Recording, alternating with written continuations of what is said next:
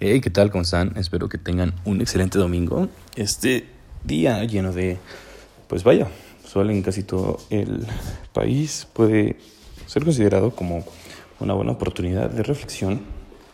Así que les traigo una frase que me gustó el día de hoy.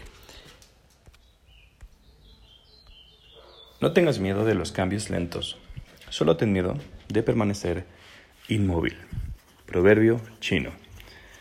En esta semana que inicia, vaya, inicien con toda la actitud, pero sobre todo sin miedo de tener algunos cambios en su vida para mejorar.